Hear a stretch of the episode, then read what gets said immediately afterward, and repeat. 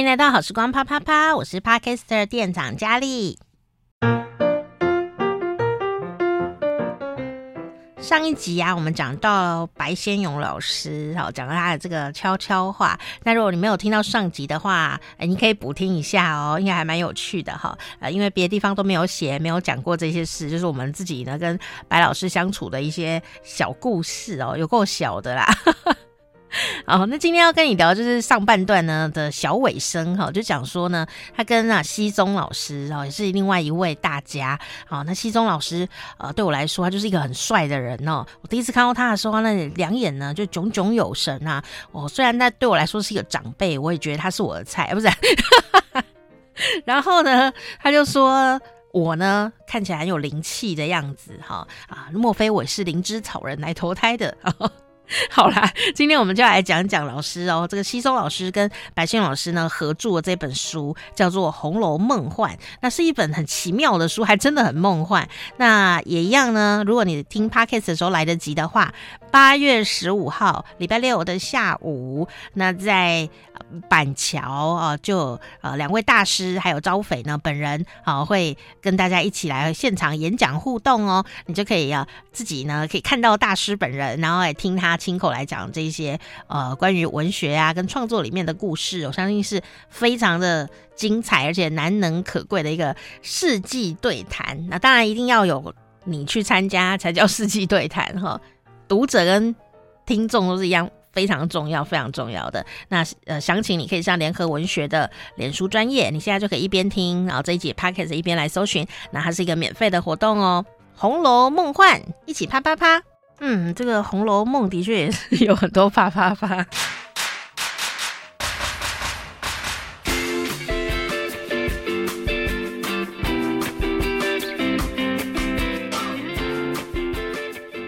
好，今天呢，店长佳丽跟大家邀请到的呢，是我们联合文学出版社的总编辑周招匪。嗨，招匪你好。啊，佳丽好，各位听众朋友大家好。哦，我觉得招匪姐身上有太多。台湾文坛的故事，你我们应该弄个什么专栏，然后呢，就来讲他们的故事，然后他们本人都不知道的。今天我们要讲的是他们本人应该知道的故事哦。我们呢，上一次在介绍了白先勇老师，今天要来跟大家介绍是最近的这本新的这个书啊。呃白先勇不止白先勇哦，还有跟他的好朋友非常帅气的西松老师。那、嗯、这个西松老师前阵子也出了他的这个小说作品嘛，嗯、好，然后《封神榜》里的哪吒，哪吒这样啊，永恒的青少年。那这个西松老师本身他不但是个作家，也是一个画家。嗯、那这两个好朋友一起出书，我觉得他们两个要一起对谈，我都已经觉得已经是无限美好了。嗯哼，就他们竟然要。一起出书，而且讲一起讲《红楼梦》哦，所以这本书还真的很梦幻。嗯、所以《红楼梦幻》是一本怎么样的书？它是怎么来的呢？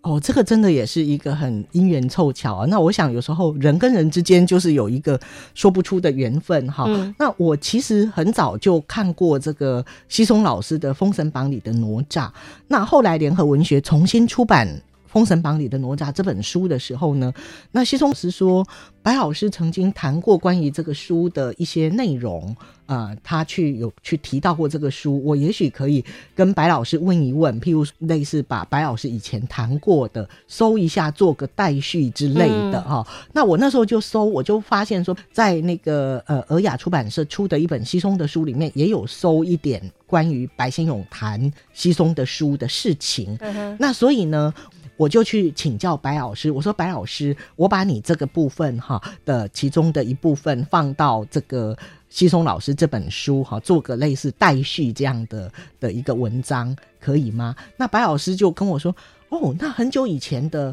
很久以前写的东西了，我看看好了。然后白老师就要我把要编的整个拿给他看，他竟然。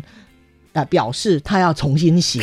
那我想，白老师比较像他的个性，大忙人一个，怎么可能呢？然后我才知道说，呃，当时呢，就是说，西松老师发表这个《封神榜》里的哪吒的时候，就是在白先勇编的呃现代文学，所以白老师看到这个文章，嗯、觉得哇，看到一个这个天才的。之作这样天才的作品，那我想西松老师真的是他那时候那个封神榜》里的哪吒是他的第一篇小说，二十三岁的时候写的，那大家都觉得。看到的时候都非常惊艳，就是有那么深的一个对生命的一种一种思考跟内省哈，然后又运用这样的一个神话故事哈来写，所以白老师也非常惊叹。那他们就从那个时候建立这个情谊，一直到现在，一位已经八十几岁，一位已经七十几岁了哈。那当年等于说，哎，等于说白老师也是，就是说看到一颗彗星，贵人呢，对，看到一颗彗星。那西松老师他年轻的时候在汉生做过。呃，工作过，做过很多的神话啦，什么那些田野的调查。嗯、我不晓得你们这个年纪的人知不知道《汉生》杂志的这样的有，他有很多。对对对，那所以其实白老师知道说，西松老师对于这些神话故事啊什么呃是非常深入的，有一些理解的。嗯、然后过去也做过很多的这些田野调查。那西松老师后来比较不太写文章了，就整个往。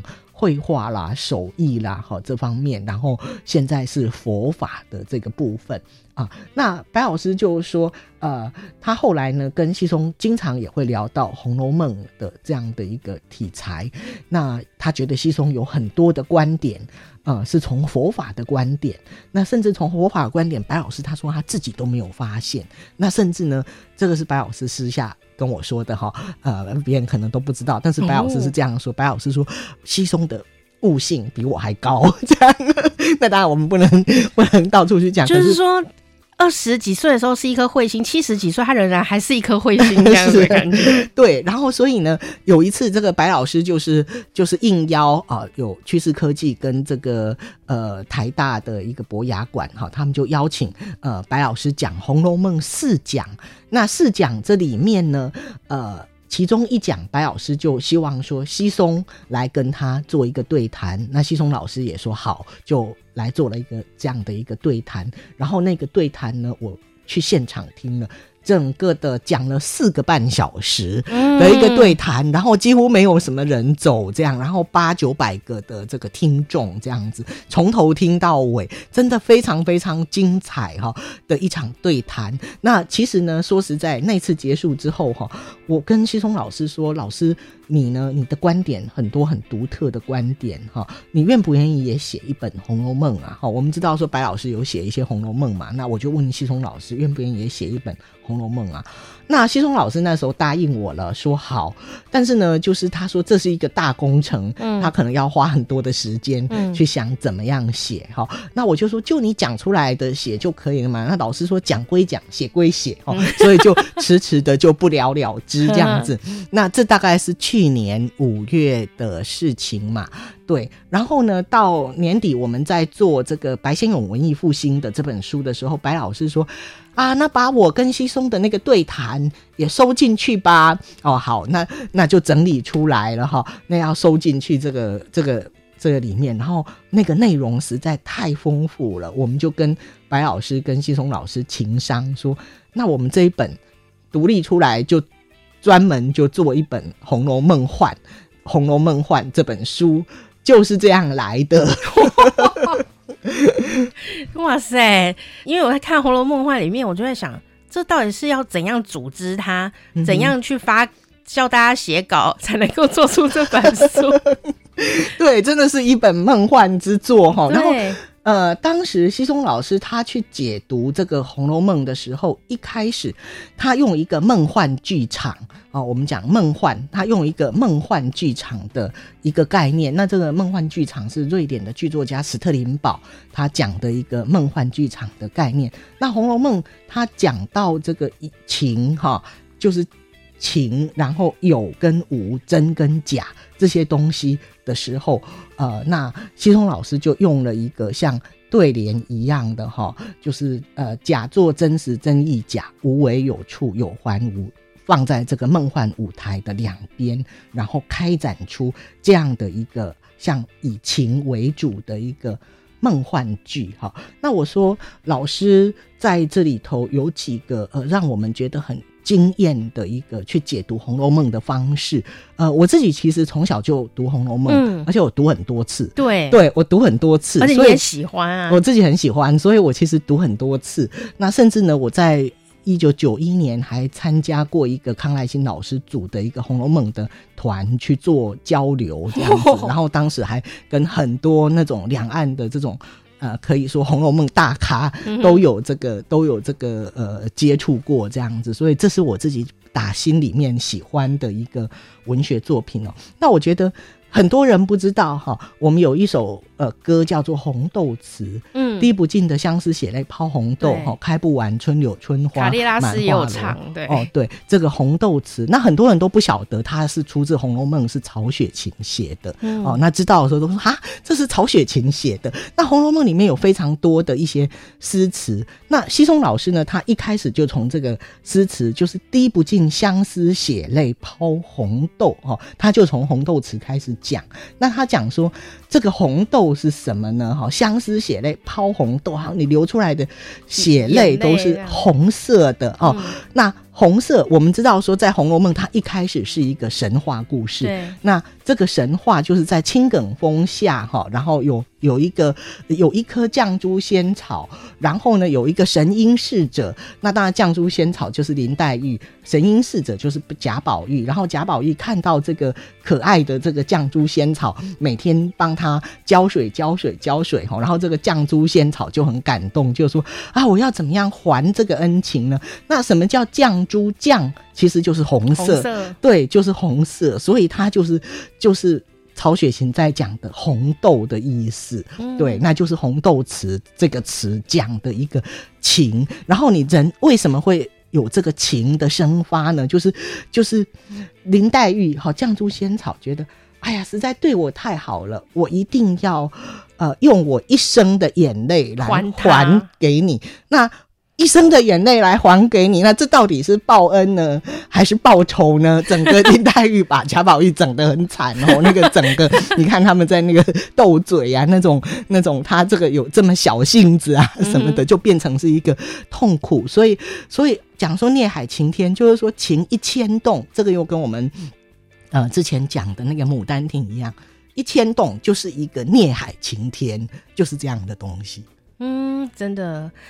这让我想到最近啊，不是很多人很年轻就过世啊，名人这样子哦，就会让我们觉得有点难过。然后呢，我以前看过一本小说啊，这个架空小说，就是《地府皇家联谊会》啊，就是说皇帝们呢到了地府去啊，那因为功过难断，因为太大的功劳，太大的这一个可能杀了蛮多人的，所以他们就没有办法转世投胎，因为算不清啊。好，于是呢。偶尔可以去投胎一下。那时候乾隆皇帝呢就想，因为他的功劳也很大啊，他就想说，那我去先去人间玩玩再回来，反正还要待很久。他就选了一个呃身份，他说这世界上再也没有比这身份更好的，就是出生在富贵人家，长得又帅，然后美又喜欢，然后呢就谈恋爱很顺利，然后开跑车，享尽一切荣华富贵。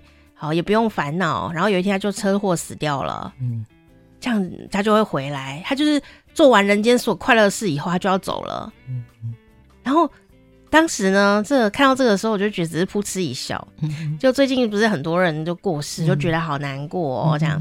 那结果朋友就讲了这个故事给我听，我忽然就觉得有点开悟。嗯，就像刚刚讲的这个，你说林黛玉跟贾宝玉两个人这样，哦，好好虐心，怎么样？也许他只是来报恩的。对，他是来报恩，但是变相是一个报仇的一个感觉。所以等于说，所有的事情其实都有它一体的一个两面。嗯、对，然后就是说，你很难用好或。好或不好这样的一个很绝对的标准片面的来看，对，那所以我会觉得说，这个当然就是佛法所说的一个一个这个无常的一个部分哈。那也许我们的领会只有到无常这个感觉而已。嗯、对，那那个我我觉得说，其实。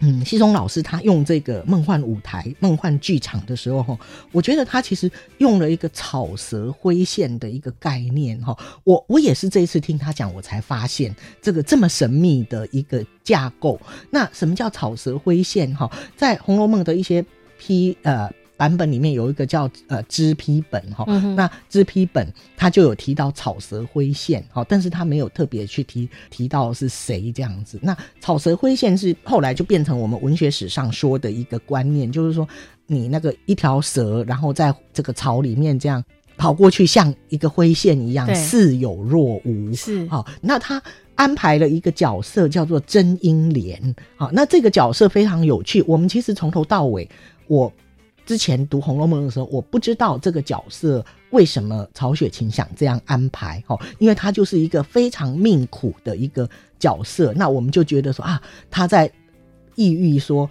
呃，所有的女子都是命苦的。那也许这样讲，他是一个很简单的一个感觉。他为什么命苦？因为他，他从小出生在这个官宦的这个家庭啊、嗯哦。那他一开始出现的两个人物，世间的人物，一个叫甄士隐，一个叫贾雨村。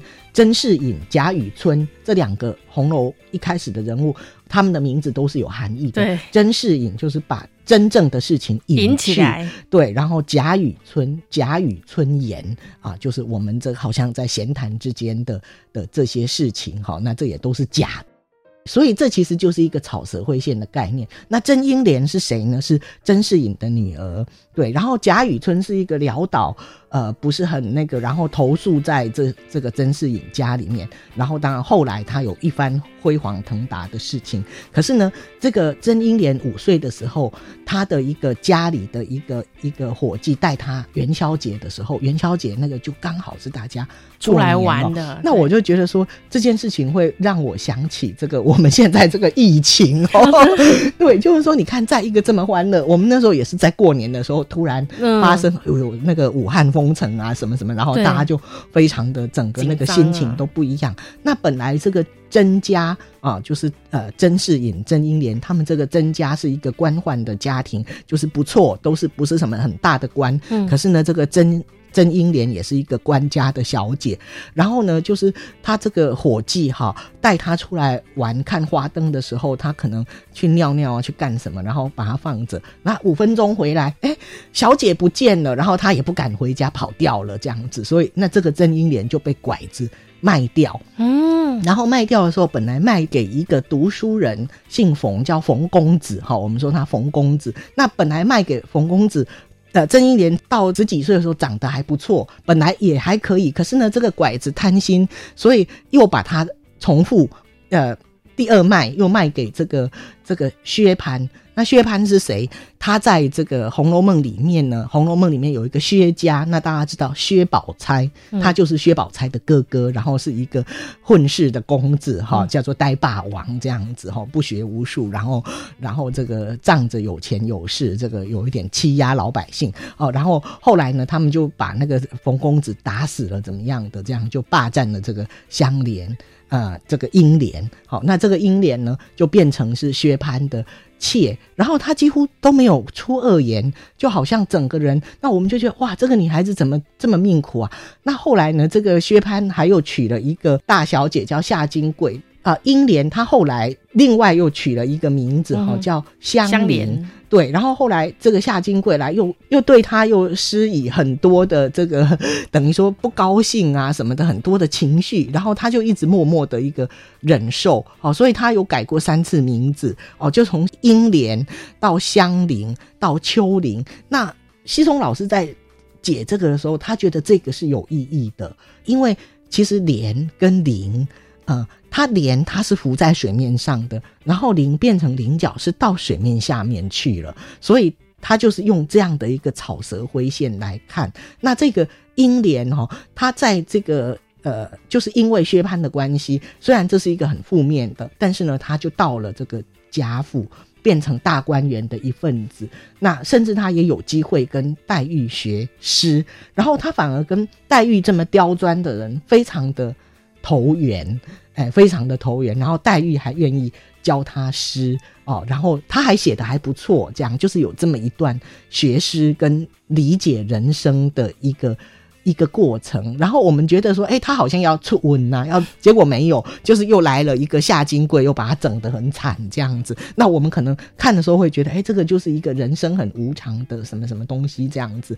那他的命运就是多舛这个一个一个很薄命的甄英莲嘛，对对对，很我们很需要怜惜他这样的感觉，对对对对，是这样的一个感觉。那西松老师的解释是认为说，他这个女性贯穿全场，她是一个。很重要的就像是观世音菩萨一样，因为真真英莲的眉心有一颗痣，那我们讲那个是观音痣，嗯、对对，就是说，哎，在一个佛教当中，呃，眉心的痣一般就是说观音痣，哦，有这种说法，所以他要说他就像是一种天眼在看红尘的一个角色，他好像没有什么脾气，那你看他这么痛苦的一个过程，也就这样一直过，那他就是在。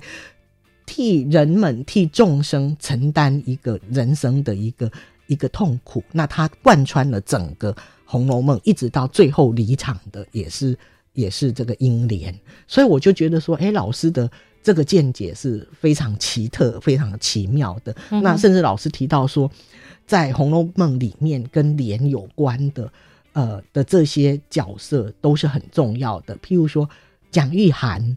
哦，蒋玉它里面有一个角色，蒋玉菡是一个戏子，那那个菡也是莲，菡也是一个莲的一个名称。名称，对对对。那为什么它重要？因为到最后啊，贾宝玉把花花袭人嫁给蒋玉菡，嗯哼，对，那等于贾宝玉必须了却他这个人间的一个俗缘，因为花袭人是他最贴身的丫头，等于说以后也是做他姨太太的人。嗯、但是呢，但是呢，他自己呃可能。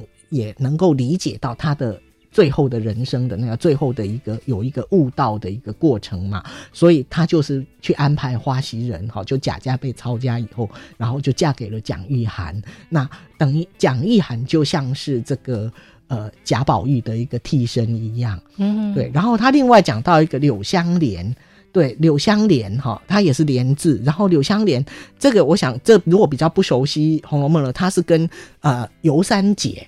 呃，嗯，这个有一段的故事，然后对他最后也是，呃，选择这个就是就是出家这样，然后等于说也等于就像是贾宝玉的另外一个莲花脱身，对，所以我就觉得说，哎，西松老师从这个角度，然后原来暗藏的这些莲，对，英莲呐，然后呃，而且要对植物很了解，香莲呐，对，这些都 都放在里面哈。那去看的时候，哦，果然如此哎、欸，哦，所以如果你是抱着一种寻宝的心情来看的话。嗯我觉得倒是有很多有趣的地方在里面哦，有很多有趣的地方。嗯、所以就像是如果你是像招匪一样是红楼铁粉的话，你看你会觉得哇，怎么会这样？以前没发现这个事情，你就会觉得很惊讶。嗯、但如果你跟我一样是不敢看《红楼梦》的人的话，我觉得呢，我们用寻宝的概念看的话，会比较有一种委婉的感觉。其实哦，很多不。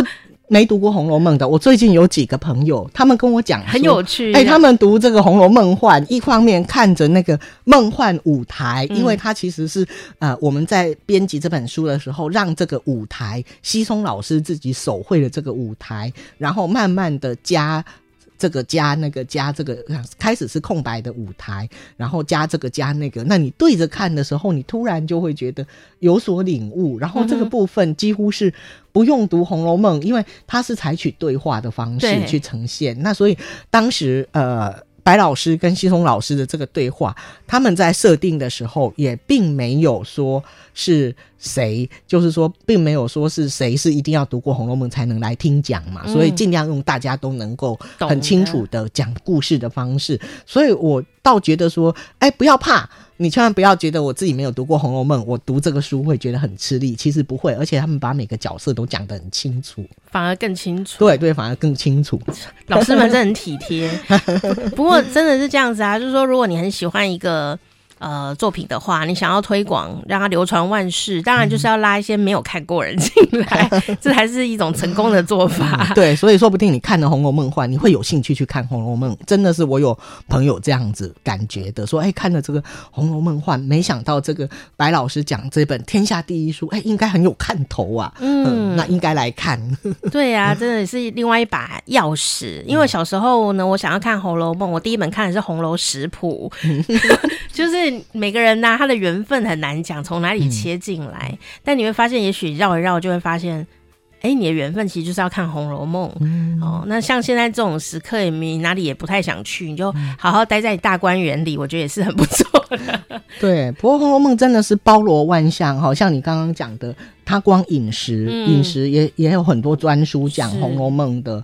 的那个食谱，它的食物，嘿，对，里面有很多，它包括从清朝的那个宫廷。最复杂的哈，譬如说它的一道茄想的那个、嗯、那个是大家讲的，对对对，然后那个要用九只鸡去配那个茄子去炖啊，干什么干什么的一大堆的秋老菜，对对对，一大堆的做法，那种非常非常精致的食物，然后到一些乡野的那种很、嗯、很粗的哈，刘姥姥她带来的啦，什么什么的，那你发现说，哎，刘姥姥带东西来啊，贾母好开心的，觉得嗯，这个好像比什么都美味哈，这就像我们慈禧太后在。逃难的时候吃到一个馒头，翡翠绿，对，莺歌，然后都觉得比他在宫廷里面吃的任何东西都是美味。所以《红楼梦》它包罗万象，写这么多东西，当然就是跟曹雪芹的一个他的一个家族的呃呃，曾经这个起高楼，曾经楼塌了这样的一个心境，然后他也就理解到这些我们怎么去看透人生的种种这些外在的的事情。那我觉得有时候。内心的充实真的是非常重要，因为你觉得这些不过是梦幻泡影的时候，嗯、你会觉得说，哎，很多东西对你来说不是那么的能够去牵制你，哎、嗯，那些外在的那些部分。我觉得这本书可能最近应该要大家拿起来看一看，嗯、因为是真的很推荐。最近 不是说在防疫不能到处跑，是说我觉得最近有好多的让我的感觉就是你习以为常的，以为永远会这样的一些。美好的东西，好像说说怎么样就忽然怎么样了，嗯、说变也就变了。不管是你的旅游行程，或者说你的这公司经营，或你的餐厅营运营运等等，或是人世间的这种呃人人的相处，有时候你以为会一直这样下去，它忽然之间就就风云变色。我觉得这是最近太多人有这样的一个对想法。那如果你可以有一个呃不一样的制高点来看啊。呃这个世界或许事情并没有任何改变，嗯、但我们心情可以有一些转变。是，那你说直接来看我们的生活，嗯、呃，太残酷了。比方说，你看新闻，你很难去找如何超脱，都觉得很残忍。嗯、但是我觉得小说它是有这样的能力。嗯、你在读小说的时候，你可以用一种新的角度看里面的故事。嗯、那小说合上的时候，你也会用一个。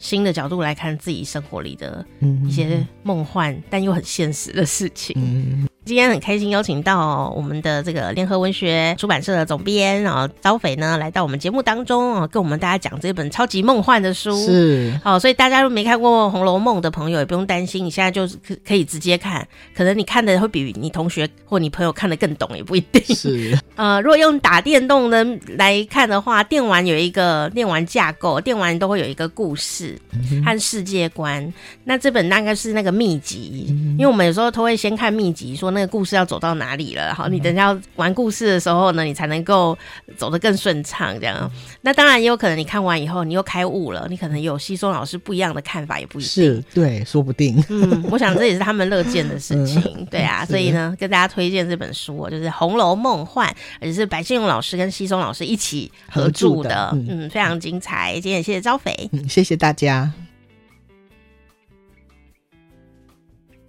好哦，大家今天有没有感觉自己变得比较有灵性呢？跟我一样有灵性。好，那你要有灵性还不太容易呢。哈，这种呃精神上面的东西，好反应上面的呃这样的一种感悟哦。那也许有时候我们生活里面没有这个训练跟学习，但是呢，也许你听到诶，这作家们或者大师们的一些演讲啊，或者他们写的书，诶，看他们怎么去看这个世界。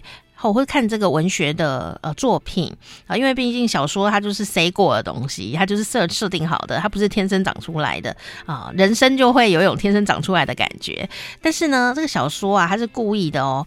那不同的人他的解读方法就会不一样。那我们在这个《红楼梦幻》里就会看到这些事情。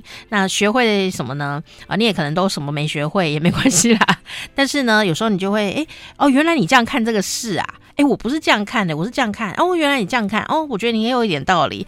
哦，那有的时候我们就会学会不一样的角度来看世界。哦，啊，当我们生活里真的发生一些奇怪的事情啊，不舒服的事情的时候，我们也能够告诉自己说：“哎，我也有别的想法，别的角度来看这个自己的衰势这样子。所以呢，虽然世界的衰势不断，我们人生的坎坷坎坷也可能不会有什么改变。但我们却可以用不一样的角度呢来解读哦，我们自己的故事哦。那最后还是要提醒大家啦，如果你来得及的话，八月十五号啊，你也可以到呃板桥来看稀松老师啊，这个天才型的这位稀松老师和白先勇老师和周斐呢三个人呢一起三位一体来来跟你一起分享哈《红楼梦幻》里面的啊这些有趣的故事。那如果你真的来不及，或者是你在天涯海角也没有关系，你可以看书，而且它有电子版哦，所以你还是可以看电子书的，非常的轻松简单。那如果你本来就很喜欢《红楼梦》，哇，真的是很有水准，那你也一起来看看，哎，这位呃先生他是怎么来看《红楼梦》的呢？我想你一定也会哇大呼过瘾哦。我是店长佳丽，赶快来订阅一下好时光啪啪啪，我们下次见，嗯啊。